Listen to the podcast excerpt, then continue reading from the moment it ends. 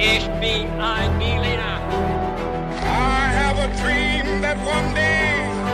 Wollen wir den totalen Krieg? Niemand hat die Absicht, eine Mauer zu errichten. Herzlich willkommen zur ersten Folge im neuen Jahr bei His2Go mit uns, Viktor. und David. Bei His2Go ist es immer so, dass wir zu zweit Geschichten erzählen und einer bereitet sich darauf vor, erzählt dann diese Geschichte, die äh, aus jeder Epoche sein kann und ja, über jedes Thema sein kann und der andere, der hat keine Ahnung, worum es geht und muss am Anfang auch noch ein paar knifflige Fragen beantworten und das ist immer äh, ja, die heikle und spannende Phase. Und bevor wir anfangen, habe ich noch eine Frage an dich, David. Was trinkst du heute? Ja, wir haben ja jetzt ungefähr Tea Time, wie man sagt, deswegen Ah. äh, habe ich mir einen Tee zusammengebraut und zwar äh, orientalische Minze. Okay, schön. Ja, bei mir gibt's auch einen Tee. Bei mir ist es aber ein einfacher Kräutertee. Ganz simpel. Ja. Aber wir fangen mit den Fragen an, richtig? Genau, richtig, ja. Alles klar. Wir steigen wie immer mit den Fragen ein und die erste Frage lautet, was führte 1348 zu einem längeren offiziellen Waffenstillstand im Hundertjährigen Krieg? Ist ja der Hundertjährige Krieg dir ein Begriff? Ja, zwischen Frankreich und England. Genau. Und die Optionen, warum es jetzt einen Waffenstillstand gab, die sind A, der Tod König Philipps VI., Ja. B, der schwarze Tod, C, der Tod König Edward III. oder D, die Eroberung von Calais. Äh, die Eroberung von Calais, würde ich sagen. Mhm. Okay, also D. Wir Ja. schauen dann natürlich wie immer, ob das richtig war oder wie weit das richtig ist im Laufe der Genau. Geschichte. Jetzt kommt aber noch die zweite Frage. Ja. Weshalb hatte die Stadt Calais eine wichtige strategische Bedeutung? Okay. Ich habe wieder vier Antwortmöglichkeiten für dich. A, sie erlaubte es den Engländern, sicher Truppen auf das Festland zu bringen. Ja. B, sie war von der Pest unberührt geblieben. Okay. C, sie wurde von Burgund gehalten, das für beide Seiten ein wichtiger Bündnispartner sein konnte. Ja. Oder die letzte Antwortmöglichkeit, durch moderne Festungsanlagen war sie uneinnehmbar für herkömmliche Armeen. Wow, okay, das, das, ja, alle Antworten klingen irgendwie plausibel. Das wird es jetzt sehr schwierig machen. Aha. Ähm, aber ich würde sagen, ähm, die erste Antwortmöglichkeit war, kannst du die nochmal wiederholen? Sie erlaubte es den Engländern, sicher Truppen auf das genau, Festland also zu das bringen. ist für mich das offensichtlichste und deshalb nehme ich die Mhm. Antwort einfach. Weil es ja an der Nordwestküste von, von Frankreich liegt. Das stimmt. Schauen wir mal, ob du damit auch richtig liegst. Und jetzt gibt's noch die letzte Frage. Ja. Was sagt der Autor des Livre de Chevalerie zu Überraschungsangriffen und Geheimoperationen? Okay, wow. Hält er sie A für unritterlich und verbietet sie? Mhm. B, er hält sie für ritterlich und für tugendhaftes Verhalten? Mhm. Oder C, er empfiehlt sie nur im äußersten Notfall? Mhm. Ich würde sagen, es hat vielleicht irgendwas mit Tugend zu tun, weil zwei Antwortmöglichkeiten dabei waren. Hm, könnte Also ich sein. gehe jetzt mal ein bisschen taktisch vor. Ähm, und ich würde sagen, er hält es für unritterlich, Okay, also Überraschungsangriff. unritterliche Überraschungsangriffe, Antwort A. Ja, Alles genau. klar. Wir finden das jetzt gleich heraus Ja. und steigen jetzt in unsere Geschichte ein, in der natürlich jetzt die äh, Fragen so ein bisschen vorkommen werden. Na klar. Und man ahnt jetzt vielleicht schon, worum es geht. Ja. Ich habe mal ein kleines Intro vorbereitet und damit steigen wir jetzt ein. Ja. Am frühen Morgen des 1. Januar 1350 stehen mehrere tausend gut gerüstete französische Soldaten vor dem Boulogne-Tor und warten angespannt auf das nächste Ereignis. Mhm. Ihr Anführer Charny ist ungeduldig und sagt, wie lange dieser Lombarde braucht. Wir werden hier noch erfrieren. In Gottes Namen, Monsieur, erwidert sein Begleiter, Lombarden sind Schlitzohren. Er wird vermutlich eure Florin zählen und dann ganz genau darauf schauen, ob auch keiner von denen gefälscht ist und ob die Summe stimmt. Mhm. Dann jedoch öffnet sich das schwere Stadttor von Calais und der Angriff auf die Stadt kann beginnen. Das ist äh, der Höhepunkt unserer Geschichte, zu dem wir Okay. jetzt im Laufe der Folge kommen werden. Und diese Geschichte spielt ziemlich genau vor 771 Jahren. Wir reisen nämlich in die Silvesternacht und den Morgen des 1. Januar 1350. Ja. Und es geht um eine Geheimoperation beziehungsweise einen Überraschungsangriff, der sich an diesem Tag ereignet hat, Okay. als Teil des Hundertjährigen Krieges zwischen Frankreich und England. Ja, spannend. Genau, und an diesem Tag hat äh, eine Gruppe von französischen Kämpfern versucht, äh, die Stadt Calais in einem geheimen Angriff einzunehmen, Hm? um sie von den Engländern zurückzuerobern. Und wir schauen uns jetzt an, wie diese Operation abgelaufen ist. Ja. Zunächst müssen wir aber natürlich erstmal klären, wieso jetzt Calais in den Händen der Engländer war. Ja. Also Du hast ja richtig gesagt, liegt heute in Frankreich logischerweise Ja. und gehört zu Frankreich. Ja. Ähm, und was brauchen wir jetzt, um das zu klären, Victor? Wir brauchen den historischen Kontext. Genau. Und unser historischer Kontext für diese Folge ist der sogenannte Hundertjährige Krieg Ja. zwischen England und Frankreich. Der hat von 1337 bis 1453 gedauert, also etwas länger als 100 Jahre. Ja. Und der Name wurde logischerweise auch erst nachher festgelegt. Äh, und dabei ging es vor allem um die Thronfolge in Frankreich. Also darum, wer rechtmäßiger König in Frankreich sein sollte. Und es waren auch verschiedene Parteien innerhalb von Frankreich darin verwickelt, die äh, sich bekämpft haben. Also es war eine, eine chaotische Zeit, es ging drunter und drüber. Und der Krieg wurde sehr lange und erbittert geführt. Es gab viele berühmte Schlachten, wie zum Beispiel Crécy, äh, Poitiers oder Azincourt. Und das Ganze hat begonnen, als äh, der englische König Eduard III. sich selbst zum französischen König erklärt hat und dann in Frankreich eingefallen ist. Ja. Und ab da wurde dann eben äh, über 100 Jahre lang gekämpft. Und dieser Edward III. hat dabei unter anderem auch die wichtige Hafenstadt Calais belagert, die in der Hand der Franzosen war, eben auch auf französischem Gebiet. Und er hat sie dann auch besetzt nach vielen Monaten. Also es war eine, eine harte Belagerung. Die Franzosen wollten es auch auf keinen Fall aufgeben, aber sie konnten es letztlich nicht verhindern, dass er die Stadt ausgehungert und dann besetzt hat. Und nachdem Edward III. Calais eingenommen hatte, musste fast die gesamte Zivilbevölkerung die Stadt verlassen. Er wollte nämlich stattdessen ihm treu ergebene Leute dort ansiedeln, um Calais auch auf längere Zeit zu sichern, äh, weil sie eine sehr wichtige strategische Bedeutung hatte, wie uns ja die erste Frage äh, oder eine der Fragen gesagt hat. Und das liegt an der Lage von Calais. Und du hast auch die richtige Antwort genannt Okay. bei unseren Fragen, weil die Stadt liegt direkt am Meer, Ja. direkt am Ärmelkanal, also wie heute ja die Fähren hin und her fahren zwischen Calais und Dover. Ähm, und es war auch im Mittelalter ganz wichtig, diese Genau. Verbindung zu haben, weil die Engländer dann eben einfach Schiffe und Soldaten nach Frankreich rüberbringen konnten. Und weil sie den Bereich dann selber kontrolliert haben, mussten sie nicht Angst haben, in einem feindlichen Gebiet zu landen, wo es ja dann sein könnte, dass sie direkt angegriffen werden, nachdem sie da landen. Und bisher hatte Edward vor allem auf Verbündete gesetzt und auf deren Häfen, dass er da landen konnte. Aber die waren unsicher. Da hätte eben passieren können, dass die Verbündeten die Seiten wechseln, sowas in die Richtung. Und sie waren vor allem auch weit weg. Das heißt, es war nicht so praktisch, während Calais ja direkt gegenüber von England liegt. Also war diese Eroberung sehr wichtig. Und England und Edward war jetzt in einer guten Position, dadurch, dass er Calais eingenommen hatte. Und ja, dementsprechend hat er die Stadt auch gut absichern lassen. Also er hat die Verteidigung gestärkt, er hat 1200 Männer als Besatzung aufgestellt. Das ist für diese Zeit auch eine ziemlich große Zahl. Und wann war diese Zeit? Also das war im Jahr 1347. Okay. Also drei Jahre bevor äh, das Hauptereignis spielt, um das es heute geht. Ja. Und zunächst mal hat dann Edward mit dem König Frankreichs, Philipp VI., Waffenstillstand geschlossen Ja. und ist auch zurück nach England gegangen. Ja. Aber nur um sozusagen kurz zu verschnaufen, weil man Ja. nicht die ganze Zeit weiterkämpfen kann. Im Winter zu kämpfen ist zum Beispiel keine gute Idee. Mhm. Und deswegen ein halbes Jahr später, im Juli 1348, war diese Waffenruhe dann auch wieder vorbei und der Kampf ging weiter. Allerdings nur kurz, denn ähm, Engländer und Franzosen haben jetzt quasi einen gemeinsamen Feind bekommen, der beiden sehr stark zugesetzt hat zu dieser Zeit. Mhm. Und kannst du dir vorstellen, was das äh, sein könnte? Ähm, das Heilige Römische Reich, war das da schon? Äh, das gab es, aber das war es nicht. Ähm, Es kam nämlich, ansonsten die Burgunder, die du am Anfang genannt hast, vielleicht? auch die sind es nicht, es war äh, ein bisschen eine Trickfrage, es sind keine Personen, sondern es ist die Pest. Ah, ja, okay. Denn wir befinden uns Ja. jetzt zufällig in der Zeit der größten. Pestepidemie Ja. eigentlich überhaupt, Natürlich. die jetzt natürlich ganz Europa äh, heimsucht und äh, auch schwarzer Tod genannt wurde Ja. wegen der fürchterlichen Verheerung, die jetzt die Pest ausgelöst hat. Ja. Die Pest hatte nämlich im Dezember 1347 die französische Mittelmeerküste erreicht. Hm. Von dort hat sie sich dann rasend schnell über ganz Frankreich ausgebreitet. Sie war im August 1348 dann in Paris und es sind in Frankreich ja gut ein Drittel aller Menschen, die da gelebt haben, auch gestorben. Der König, die Adligen, die sind aufs Land geflüchtet, weil sie dachten, sie wären da sicher, aber auch äh, da ist die Pest irgendwann angekommen. Und von 1346 bis 1353 hat die Pest eigentlich ganz Europa getroffen, also nur ganz wenige Orte sind verschont geblieben. Es ist ein wahnsinnig großer Prozentteil der Bevölkerung auch gestorben. Und so war es natürlich auch in England. Da ist auch ein Drittel bis vielleicht sogar die Hälfte der gesamten Bevölkerung an der Pest gestorben in dieser Zeit. Ja. Und weil die Pest so verheerend war, äh, haben auch England und Frankreich beziehungsweise die Könige gemerkt, dass sie jetzt äh, mal einen Waffenstillstand brauchen in dieser Zeit Mhm. und haben deswegen jetzt erstmal sich entschieden, äh, die Waffen ruhen zu lassen. Das Okay. ist also die Antwort auf die andere Frage. Ja. Es war tatsächlich die Pest, die so schlimme Auswirkungen hatte, Ja. dass man jetzt erstmal nicht weiterkämpfen wollte. Mhm. Und ähm, ja, was meinst du, Viktor, wie lange dieser Friede jetzt gehalten hat? Ja, solange wie die Pest eben gewütet hat, wahrscheinlich. Nicht mal das. Okay, nicht mal das. Also der Waffenstillstand war eigentlich nur eine Formalität. Ja. Es wurde eigentlich die ganze Zeit weitergekämpft.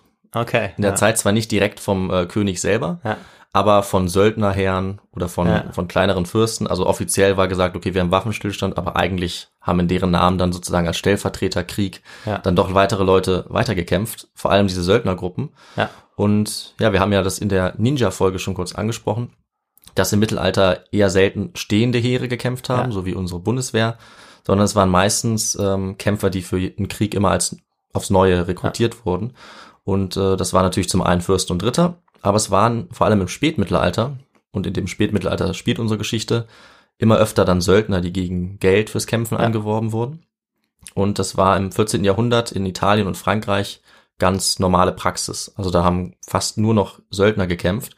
Und die sind dann für Frankreich eigentlich zu einer richtigen Plage geworden, Hm. weil sie waren zwar nominell Philipp oder Edward zugehörig, äh, aber in der Praxis wurden sie selber zu kleinen Herrschern, die sich gegenseitig bekriegt haben, Hm.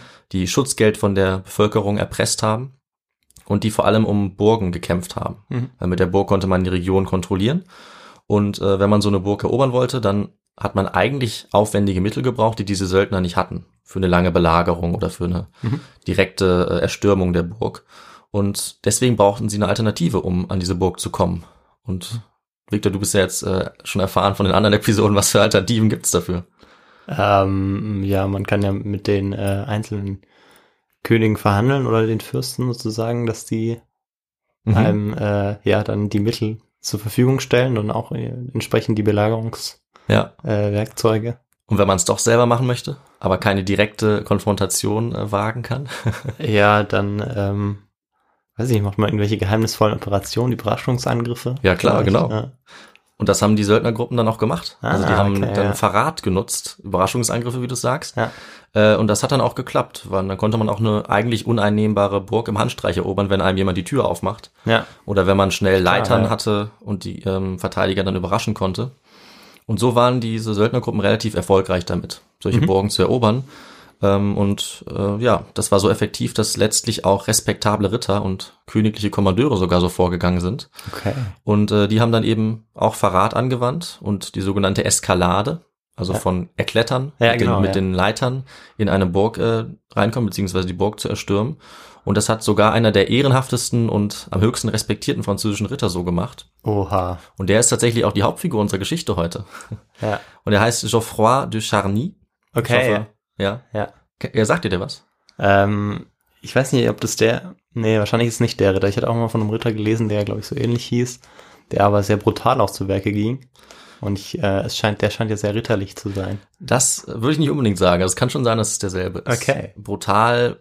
Ich weiß nicht, ob er brutaler war als andere, aber er war sicherlich nicht unbrutal Ja. beim Kriegshandwerk. Das ist, das war gar nicht möglich. Ja.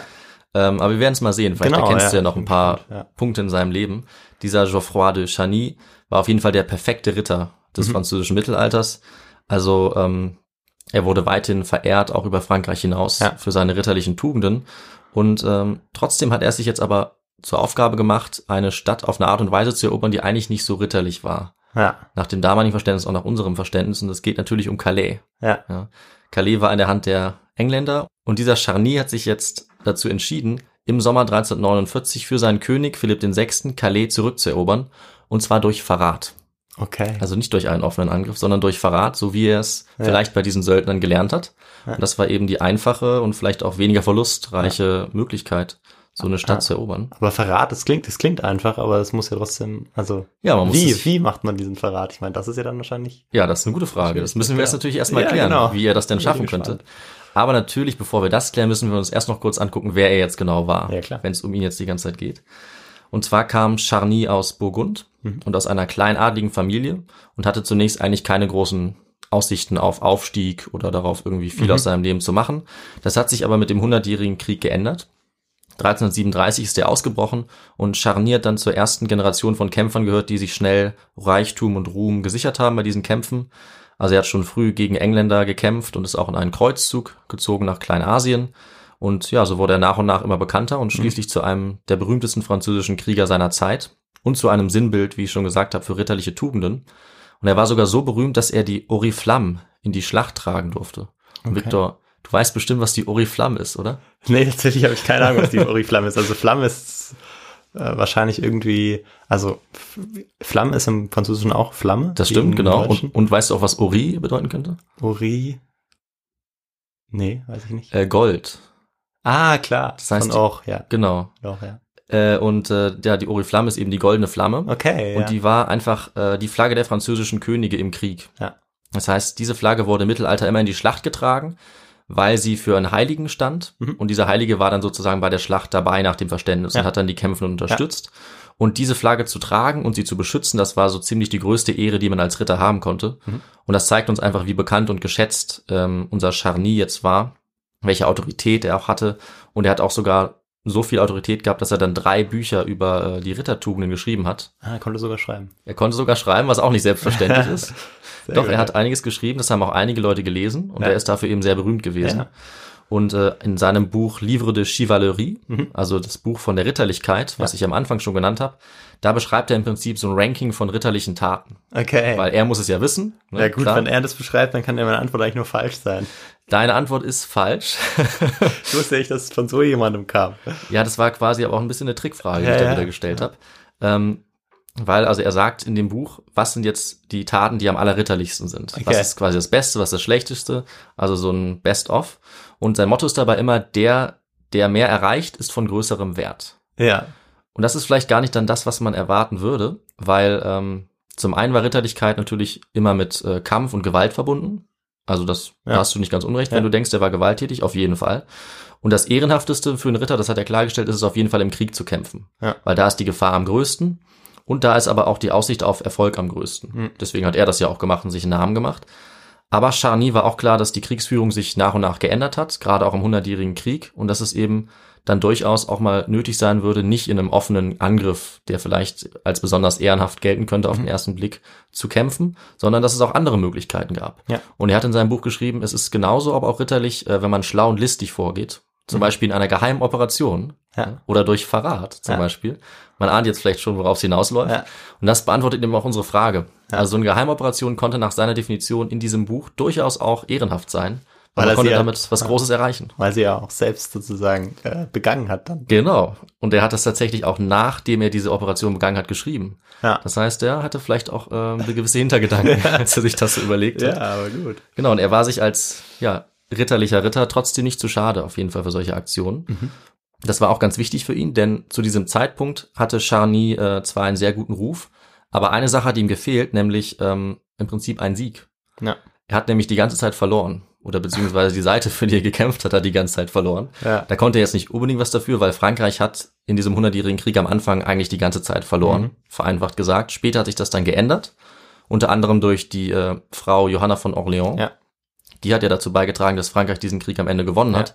Aber am Anfang lief es sehr schlecht für die französische Seite und ja, Geoffrey de Charny, der hat das auf jeden Fall auch mitbekommen und äh, wurde öfter gefangen genommen, hat eigentlich fast alle Unternehmungen, die er äh, veranstaltet hat, verloren.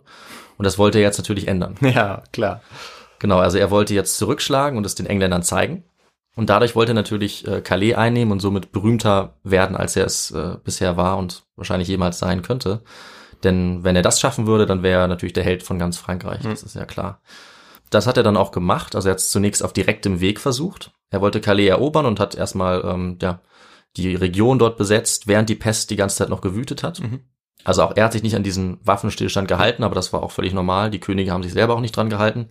Und Okay. er hat die Region und die Stadt abgeriegelt, aber er hat relativ wenig erreicht mit dieser direkten Methode.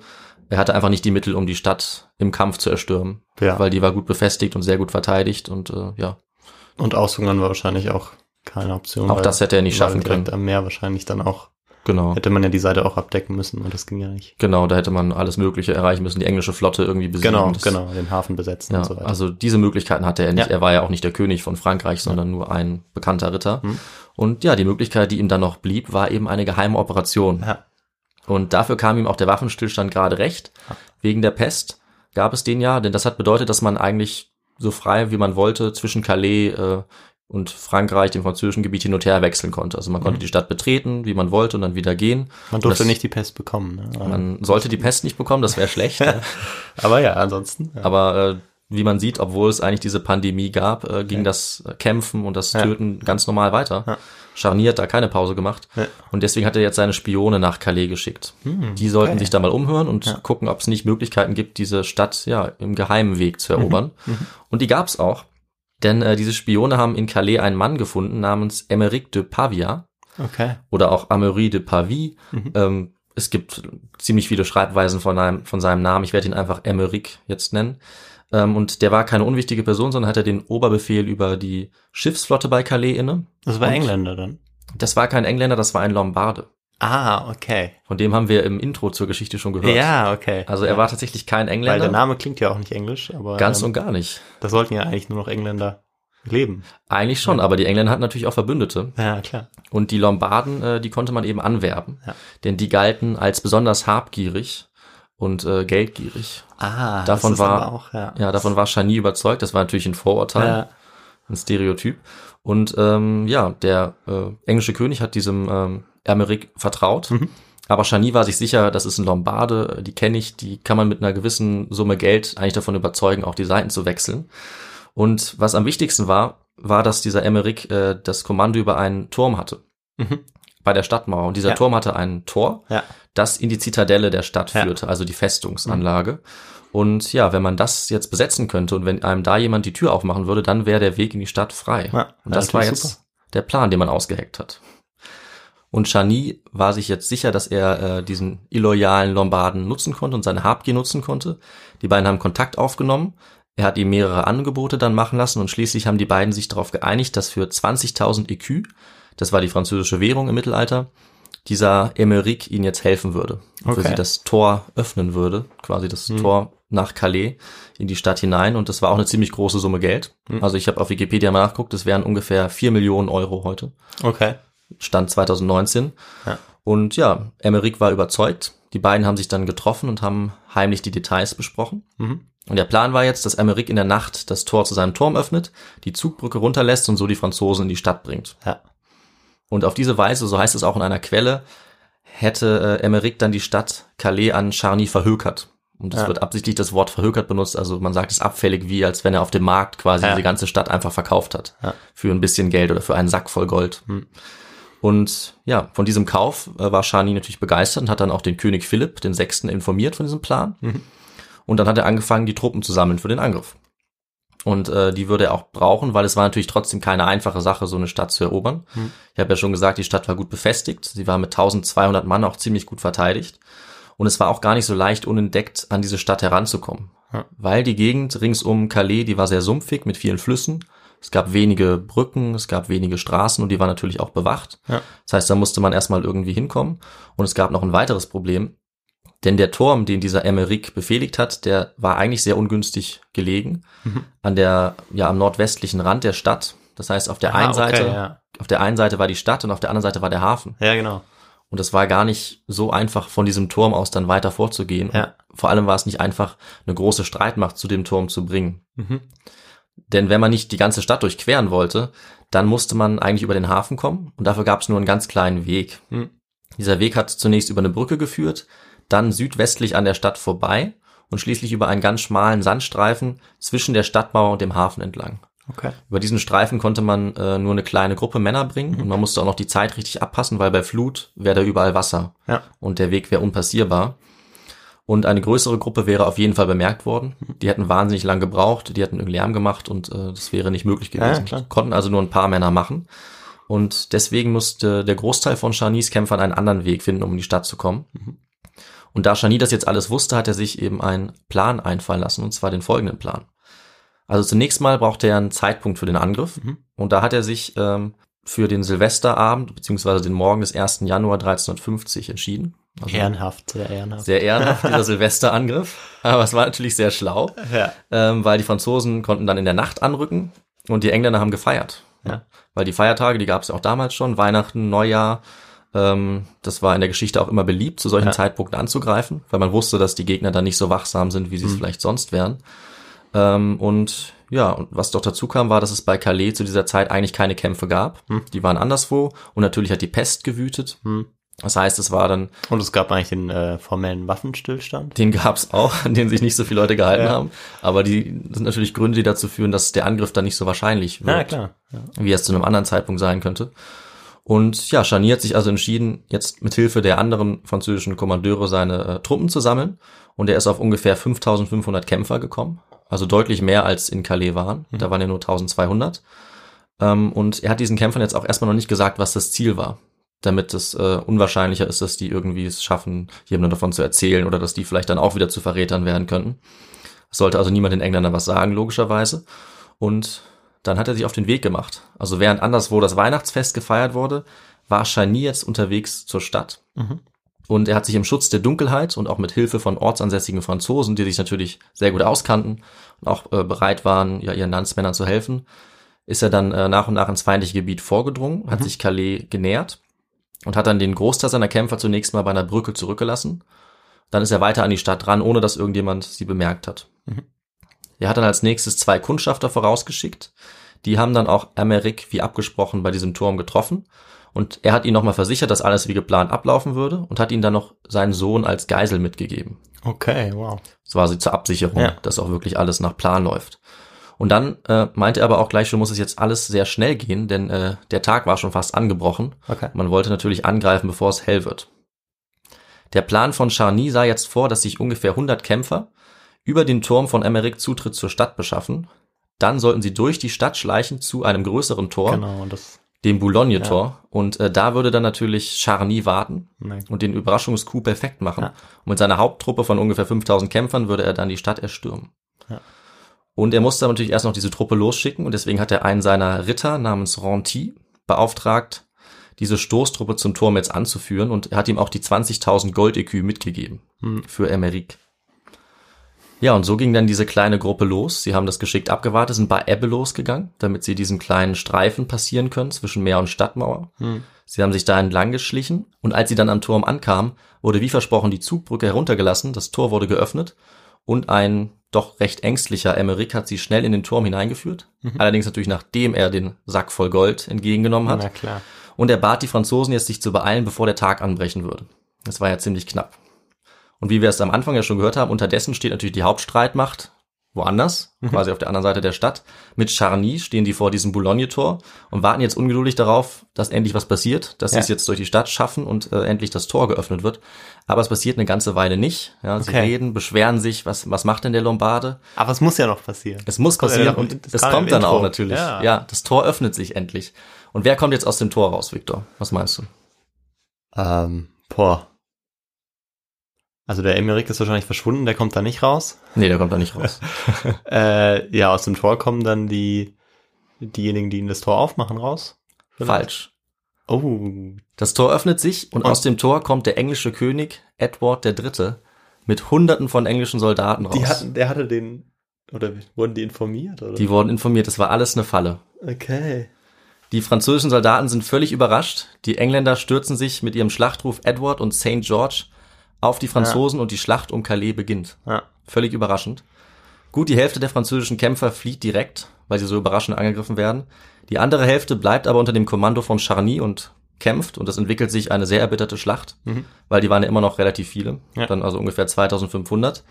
Sie waren in der Überzahl, aber die Kämpfer von Charny waren nicht so gut. Also die waren relativ schnell zusammengetrommelt worden und die waren natürlich durch den Schock auch demoralisiert. Und die waren auch vor den Stadtmauern, oder? Also konnten sie auch von den Stadtmauern aus angegriffen werden? Genau. Eigentlich war es gar nicht so schlecht, dass sie vor der Stadtmauer waren, weil wenn sie innen drin gewesen wären, dann hätten sie noch einfacher in Hinterhalt gelockt Ja, werden das stimmt, ja, können vielleicht. natürlich, ja. Ich habe gerade nur gedacht, dass dann Bogenschützen vielleicht auf den Das, Stadtmauern stehen. das wird aber auf jeden Fall auch passiert sein. Ja. Aber in der Literatur heißt es, dass es eigentlich noch ganz gut war für Okay. Charny, dass sie vor der Stadtmauer waren, weil da konnten sie sich ganz gut formieren Ja. und sich ein bisschen verteidigen. Ja. Ähm, aber natürlich, diese englischen Bogenschützen, die sind ja auch berüchtigt. Die Genau. kamen auch und haben äh, dann schnell von der Seite angefangen, auch auf die Franzosen Ah, zu schießen. Also es sah schlecht aus. Dazu kam, dass die englischen Truppen natürlich äh, eine höhere Moral hatten. Also die waren natürlich sehr gut drauf. Sie waren ermutigt durch diese Überraschung. Sie hatten auch eine bessere Ausbildung, bessere Ausrüstung. Also sie hatten einfach eine höhere Qualität. Und äh, nach und nach wurden sie auch immer stärker unterstützt durch Leute, die aus der Stadt einfach rausgekommen sind. Auch Kämpfer, die zum Teil gar nichts von diesem Plan wussten, aber die das gehört haben, dann auch auf die Franzosen eingestürmt sind. Und der König ist ja sogar vorausgeritten. Der König war selber Also, da und hat diesen Kampf durchgeführt, Ja. ja. auch gegen die französischen Ritter gekämpft. Dadurch, dass dann schließlich sogar noch eine weitere Gruppe Engländer gekommen ist von der Seite durch ein anderes Tor Ja. und die es dann geschafft haben, die, der französischen Armee in die Flanke zu fallen, Mhm. war dann relativ klar, dass sie das nicht mehr halten können. Deswegen haben sie sich dann Hals über Kopf zurückgezogen und äh, dafür mussten sie allerdings wieder zurück durch dieses sumpfige Gebiet. Ja. Und im Prinzip war ihre Flucht dann da auch zu Ende.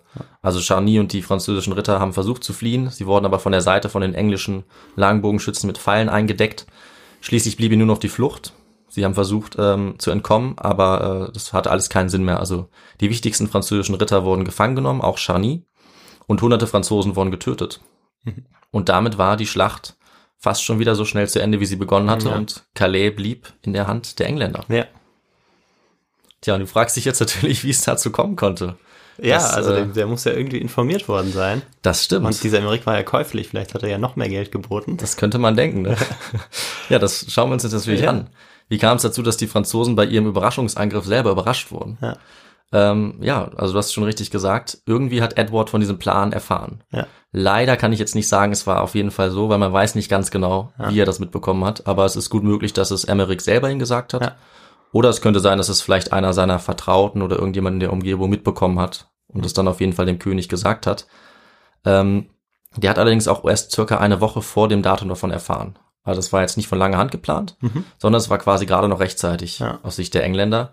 Äh, also er hatte nicht viel Zeit zu reagieren, der englische König. Er hat sich dann aber bereit erklärt, Emmerich die Strafe für diesen eigentlich versuchten Hochverrat zu erlassen.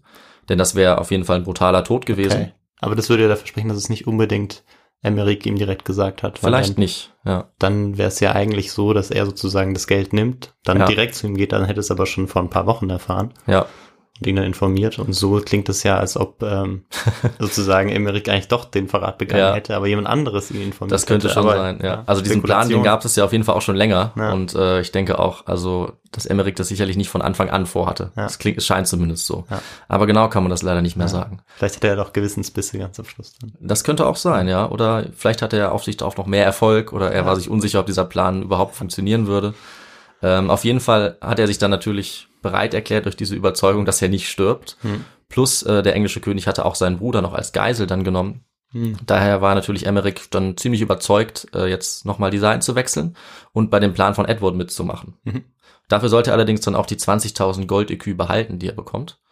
Und der neue Plan war jetzt, ähm, dass er so tut, als würde er eben mitmachen, wie wir es ja auch gehört haben. Und Ja. dadurch, dass er dann so tut, als würde alles nach Plan verlaufen, dass er dann die Franzosen so in die Falle lockt. Ja. Ja, und genauso ist es ja auch gelaufen. Also äh, zunächst mal hat natürlich König Edward noch ein paar Kämpfer gebraucht. Also er hat schnell in kurzer Zeit ungefähr 900 Mann gesammelt, ist dann nach Calais gereist, ohne dass die Franzosen das bemerkt haben. Und Amerik hat sehr gut mitgespielt, hat die Franzosen in die Falle gelockt. Und was ich jetzt natürlich nicht gesagt habe, ist, äh, wir haben ja gerade aufgehört, als sie den Turm betreten. Und direkt danach war es auch vorbei für diese Stroßtruppe. Also der Emmerich hat sie in den Turm reingelassen, aber da wurden sie erwartet von den Engländern. ja. Und die wurden dann schnell überwältigt in diesem Turm, da hatten sie keine Chance. Ja, es waren ja nur 100. oder Genau, waren nur 100, die saßen in der Falle und konnten sich kaum verteidigen. Und dann gab es natürlich ein Trompetensignal von den Engländern von diesem Turm. Und dann wussten äh, die Leute um Edward, dass sie jetzt aus dem Tor ausfallen können und die Franzosen vor der Stadt überraschend angreifen können.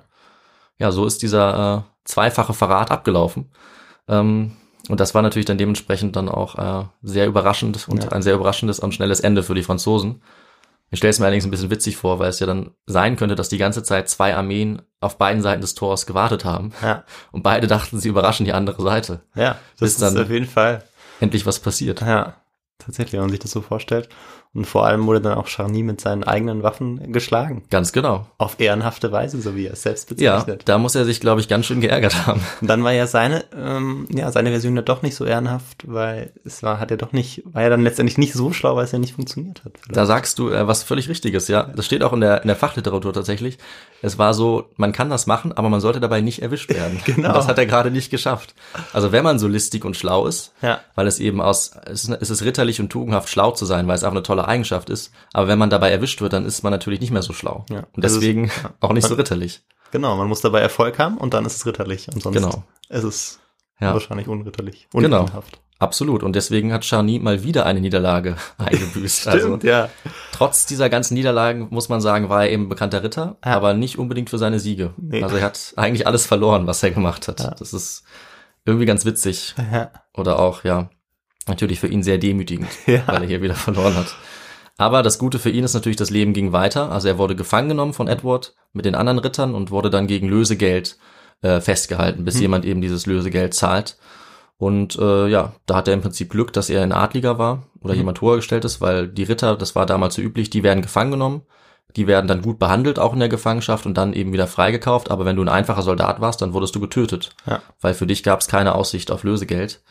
Und ja, weil wir ja gerade davon geredet haben, dass es jetzt ehrenhaft oder unehrenhaft ist, das hat sich natürlich der Edward auch nicht nehmen lassen, da nochmal was zu, zu sagen. Und er hat noch direkt am selben Abend hat er ein Bankett gegeben und hat da auch mit den besiegten Rittern geredet. Das war auch so üblich, dass man sich nochmal unterhalten hat. Ja. Äh, er hat auch selber gekämpft gegen die Ritter und hat dann einem davon auch gratuliert, dass er tapfer gekämpft hat. Und ja, von Chani war er allerdings nicht so begeistert, sondern er ist zu ihm gegangen und laut der Quelle hat er gesagt, mein lieber Herr Geoffroy, ich schulde euch mit Recht wenig Zuneigung, denn ihr wolltet mir bei Nacht wegnehmen, was ich gewonnen habe und was mich viel Geld gekostet hat. Deshalb bin ich hoch erfreut, euch besiegt zu haben. Ihr wolltet es billiger bekommen als ich für 20.000 EQ, doch Gott stand mir bei, sodass euer Vorhaben misslang. also wir sehen, der war wirklich ja gründlich gedemütigt, der Ja, ja. jetzt dadurch und äh, war auch eine Zeit lang noch in Gefangenschaft. Mhm. Aber ähm, sozusagen der Edward war nicht nachtragend, der hatte ja einen großen Ja. Sieg errungen und so konnte dann der französische König Chani später freikaufen, Ja. was uns auch zeigt, wie wichtig Chani war, dass er ihn extra freigekauft hat. Das war dann Ja. allerdings der nächste französisch, französische König Johann II. Also da ist der vorige gestorben vorher, der Philipp. Mhm. Ja, und ähm, Chani war natürlich ein guter Christ, wie sich's für einen Ritter gehört hat. Aber wir haben schon ein bisschen gemerkt, er war jemand, der sich nicht immer an alle Gebote gehalten hat. Ja. Äh, und er war ein bisschen heißblütig. Und er hatte jetzt vor allem ein Ziel, nachdem er aus der Gefangenschaft freigekommen war. Kannst du dir vorstellen, Rache. was? Ja, ja, vielleicht. genau. Er wollte jetzt Rache. Ja. Also da war er dann doch nicht mehr so christlich. Er wollte unbedingt äh, sich an Emmerich rächen, den er natürlich als Verräter gesehen hat. Und er bekam tatsächlich auch die Gelegenheit dazu. Denn wir müssen ja klären, was ist jetzt mit Emmerich passiert. Ob sich das für ihn gelohnt hat, auch dieser, äh, dieser Coup. Also er hat ja die 20.000 Gold-EQ behalten dürfen. Mhm. Er hat auch noch zwei Pferde geschenkt bekommen vom König. Und dann wurde er allerdings als Befehlshaber eines Turms wieder eingesetzt, aber vor der Stadt Calais. Also da gab es so eine Linie von Befestigungsanlagen und einer dieser Türme, da hat er den Befehl inne gehabt. Und das hat jetzt Charnier erfahren. Und man kann sich natürlich denken, was jetzt der nächste Plan war. Also Charnier hatte jetzt genug von der Geheimhaltung.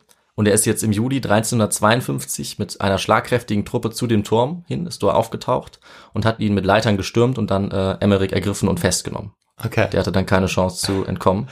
er hat letztendlich doch noch einen Sieg davon getragen. Er hat, ja, das war wahrscheinlich dann einer von zwei Siegen. Also er hat Okay. einmal bei so einer Belagerung gewonnen, da konnte er sich verteidigen. Ja. Und er hat es geschafft, äh, seine Rache zu nehmen. Ja. Und er hat sich wirklich auch sehr blutig gerecht, weil obwohl er selber als Gefangener sehr fair behandelt wurde eigentlich, sehr ritterlich, es ihm da gut ging, ähm, hat er selber dann diese ritterlichen Werte dann doch sausen lassen, als er äh, Amerik gefangen genommen hatte. Er wollte einfach nur Rache.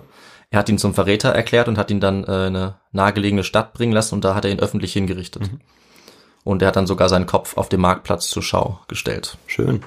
Genau. Also die Geschichte von Emmerich endet ja eher traurig und ziemlich brutal. Und was glaubst du, Victor, wie endet die Geschichte von Shani?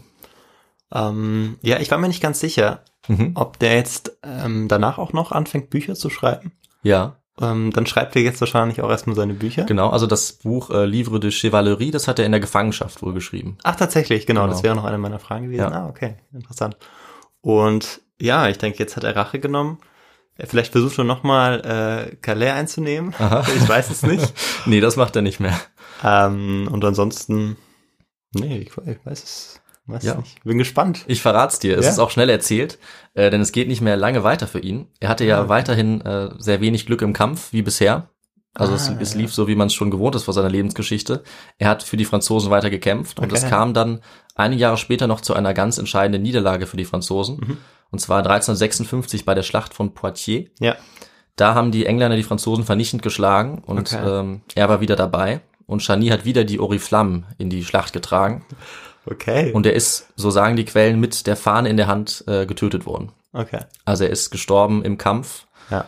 Vielleicht dann doch auch nicht ganz unritterlich. Nö, das ist doch heldenhaft. Aber äh, ja, er hat eben wieder diese, diese wichtige Flagge getragen, war natürlich dann auch leicht zu erkennen, weil äh, man natürlich auch oft die gegnerische Flagge erobern will und dann natürlich die Person, die die Flagge hält, ist dann auf jeden Fall in Gefahr. Ja, und so ist er bei dieser Schlacht gestorben. Okay. Wurde diesmal nicht gefangen genommen, sondern eben getötet. Und in der Literatur heißt es dazu, ähm, so als guter Abschluss eigentlich, er starb somit so, wie er lebte, als Inbegriff der Ritterlichkeit, der dank einer Reihe fast ununterbrochener Niederlagen zu großer Ehre und Reichtum kam. Das finde ich ganz gut zusammengefasst. Ja. Also er stand als Inbegriff der Ritterlichkeit, aber er hat eigentlich die ganze Zeit verloren und ähm, ja, die Sachen, die er dann in der Praxis gemacht hat, waren vielleicht nicht so ritterlich, es ähm, genau. wie man sich vorstellen könnte. Zumindest aus heutiger Perspektive und zum Teil auch aus damaliger Sicht. Ja, und das war jetzt die Geschichte von Geoffroy de Charny und seinem Plan, Calais zu erobern. Der Plan ist gründlich gescheitert, wie wir gehört haben, Mhm. durch doppelten Verrat sozusagen, durch doppelten Coup. Und Calais äh, blieb deswegen auch noch lange in der Hand der Engländer. Und zwar ungefähr 200 Jahre. Mhm. Also äh, er hat es nicht geschafft. Danach gab es immer wieder mal Versuche, aber der hundertjährige Krieg äh, ist irgendwann zu Ende gegangen. Den hat Frankreich ja dann doch noch entscheidend Ja. gewonnen, unter anderem durch Johanna von Orléans und äh, König Edward III. Der hat das nicht mehr erlebt. Der hat noch gut 20 Jahre als sehr erfolgreicher Herrscher äh, weiter regiert. Er hat auch die Macht von England sehr ausgebaut, also hat England zu einer sehr wichtigen Militärmacht gemacht, äh, einige Gebiete in Frankreich erobert. Aber später ging dann doch der Krieg äh, immer mehr zu Ungunsten der Engländer weiter und schließlich hat Frankreich den dann äh, gewonnen. Das war 1453, wobei das auch nicht, das ist eigentlich ein relativ willkürliches Datum. Also die haben auch danach noch weiter gekämpft Hm. und es waren ja auch nicht genau 100 Jahre. Deswegen ist der Begriff 100-jähriger Krieg auch ein bisschen äh, umstritten. Aber auf jeden Fall ähm, hat England nie wieder diese großen Gebiete erobern können Ja. innerhalb von Frankreich und letztlich war Calais dann auch äh, der letzte Ort, den sie noch besetzt haben. Und er ist dann 1558 auch wieder zurück an Frankreich gefallen. Mhm. Und ab da war dann England sozusagen, ähm, ja, weg vom Tisch, weg von Frankreich. Und ja, damit ist auch die Folge zu Ende, wo wir geklärt haben jetzt, was mit Calais noch passiert ist. Und seitdem äh, gehört es natürlich zu Frankreich, so wie heute auch. Okay, ja, super spannende Folge. Es hat uns mal wieder in Richtung Frankreich gezogen. Mhm, genau. ähm, spannenden Zwist, äh, Zwist, der 100-jährigen Krieg hatten wir noch gar nicht. Hatten wir noch nicht, genau. Genau. Wir hatten auch noch keine Folge, die an Silvester gespielt hat. Genau, das Deswegen ist auch, ja, dachte ich, genau richtig. Zu Neujahr, zur ersten Folge im neuen Jahr, kann man ja eine Folge nehmen, die da Ja, spielt. kann nicht besser sein. Und dann auch von diesem doppelten Verrat ist dann wirklich toll. Und auch diese Vorstellung, dass da zwei Heere sich gegenüberstehen, sich nicht sehen. Ja, Und ähm, beide, oder die einen wissen, was kommen wird, und die anderen glauben zu wissen, was kommen wird. Mhm, genau. Aber es kommt dann ganz anders. ja. Ja, und dann wird es, äh, ja, derjenige, der das als Ritterlichkeit dann bezeichnet, der verliert dann auch dadurch. Das ist Mhm. natürlich auch spannend. Genau, Und List was- und Tücke. Genau. Und was mich noch interessieren will, dieses Buch, äh, Livre de Chevalier, Mhm. ob dieses Buch dann auch damals relativ weit verbreitet war oder vor allem dann auch in Frankreich. Nee, das äh, ist eine gute Frage. Das war tatsächlich auch über Frankreich hinaus bekannt. Ja. Also auch englische Chronisten, die normalerweise jetzt die französischen Ritter, sage ich mal, nicht besonders mochten, Mhm. natürlich aufgrund dieser Feindschaft. Auch die haben äh, das Buch gelobt und die waren auch von Charny begeistert. Ja. Und also er ist eigentlich einer der bekanntesten Ritter des Mittelalters Ja. und äh, auch diese Bücher waren ziemlich bekannt Ja. zu der Zeit. Ja. Genau, weil dann sowieso in Europa die Hofsprache dann auch Mhm. sich äh, ja, oft Richtung Französisch dann orientierte, von dem her Ja. musste man das wahrscheinlich auch gar nicht übersetzen in manchen. Nee, ich denke nicht. Nicht mal in England. Ne? Auch Ja. die haben natürlich da Französisch gesprochen. Genau. Und ja, es ist äh, eine Quelle, die man sich sicherlich angucken könnte. Die wird eben viel, vielfach zitiert. Ich kann nicht so gut Französisch, deswegen habe ich die mir Ja. jetzt nicht direkt angeguckt, aber scheint ein spannendes Dokument Ja. zu sein. Ja, ich hatte den Namen, glaube ich, schon gehört, aber äh, die Details kannte ich gar nicht Ja. und fand es sehr spannend.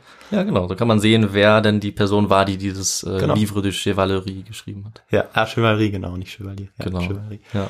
Okay, ja, dann äh, würde mich nur noch interessieren, was hast du denn benutzt an Literatur? Ja, gute Frage. Und äh, ich habe es dir vorher schon angekündigt, dass ich diesmal äh, quasi etwas einfacher hatte, weil ich ein sehr gutes Buch hatte. Ja. Und das verrate ich dir gleich, denn der Historiker, der das geschrieben hat, den kennst du auch sehr gut. Okay. Das ist nämlich äh, Harari. Ah, okay, ja. Der ist Yuval- ja international bekannt. Genau, Yuval Noah Harari, den wahrscheinlich viele kennen oder einige durch sein Buch Kurze Geschichte der Menschheit. Das haben wir beide auch gelesen Ja. und gehört. Aber das ist auch echt gut, sehr empfehlenswert. Er kann sehr gut schreiben. Und er ist aber auch Historiker natürlich, also auch nicht nur populärwissenschaftlich, sondern auch Professor für Geschichte in Israel. Und das Buch, was ich jetzt benutzt habe, das ist eigentlich von 2007. Also noch bevor er so richtig Okay, bekannt ja. geworden ist. Aber es wurde letztes Jahr, muss ich jetzt sagen, also 2020, da wurde es äh, auf Deutsch veröffentlicht. Ah, okay. Und das habe ich dann geschenkt bekommen okay, und äh, habe gesehen, dass da eine Menge sehr interessante Geschichten drin sind. okay. Das Buch heißt nämlich Fürsten im Fadenkreuz, Geheimoperation im Zeitalter der Ritter. Und Oh, okay. da sind mehrere von diesen Geheimoperationen drin. Eine davon ist zum Beispiel die Geheimoperation der Assassinen. Okay. Das heißt, das konnte ich natürlich nicht mehr nehmen, das haben wir ja schon. Nee. Aber ich habe mich für diese Geheimoperation entschieden, weil ich auch diesen, ähm, ja, diesen Plot-Twist am Ende sehr interessant fand. Dieser das war auf jeden Fall Verrat. eine sehr, sehr gute Wahl. Genau. Genau. Und ich glaube, dieses Buch werde ich mir auch anschauen. Ja, Dann kannst also du mich nicht mehr so überraschen mit so einer Folge. Ja, da könnte man vielleicht noch eine draus nehmen. Ja. Ähm, das ist auf jeden Fall empfehlenswert. Ähm, bisschen populärwissenschaftlich, aber er hat schon ein paar Belege. Aber ich wollte mich noch ein bisschen absichern, deswegen habe ich auch noch ein paar äh, andere Quellen, ein paar Artikel und ein Buch. Die werden wir natürlich dann auch äh, zur Verfügung stellen, diese Quellen. Also nicht die Quellen selber, aber wir werden es zitieren sozusagen, die, die, die Angabe machen. Da kann man zum Beispiel dann noch bei David Green nachgucken, der hat auch ein Buch geschrieben, äh, The Hundred Years War, A People's History. Da kann man auch ein bisschen was nachlesen. Ja, und dann ähm, würde ich eigentlich, glaube ich, an dich übergeben, oder? Oh, stimmt, ich bin wieder dran. Ja. Ich darf jetzt noch was dazu sagen, wie man uns folgen kann äh, oder unterstützen kann. Und ähm, genau, äh, erstmal möchte ich mich bedanken oder wir uns bedanken bei den ähm, ganzen Nachrichten, die wir letztes Jahr auch bekommen haben. Genau. Und ähm, ja, auch dieses Jahr äh, wieder bekommen haben. Feedback zu unseren Folgen, neue Themenvorschläge, Ideen, was wir noch besser machen können. Genau, das äh, finden wir super und da könnt ihr uns nicht genug schreiben, also entweder über das Kontaktformular oder äh, über unsere Feedback-E-Mail feedback.histogo at gmail.com. Ansonsten sind wir auf Twitter, auf äh, Instagram, ähm, genau. Und ihr könnt uns noch auf Spotify folgen natürlich.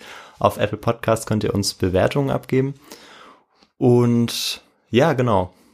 Ich glaube, ich habe alles gesagt, oder? Ich würde sagen, es ist perfekt. so. Ah, was, was ich natürlich noch vergessen habe, ist, ihr könnt uns natürlich auch gerne spenden, äh, damit wir Ja. uns äh, weiter gut ausrüsten können, Genau. für euch die Folgen ähm, ja auch während der Pandemie so gut wie möglich vorbereiten können, auch wenn wir jetzt keinen Zugriff auf die Bibliothek haben, dass wir uns da ein bisschen Literatur selbst zulegen können. Mhm. Und genau, jetzt habe ich alles gesagt und dann bleibt nur noch zu sagen, äh, wünsche ich euch allen einen guten Start ins neue Jahr und ähm, ja, bis in zehn Tagen. Ganz genau. Also kommt gut ins neue Jahr und wir sehen uns. Ciao. Tschüss.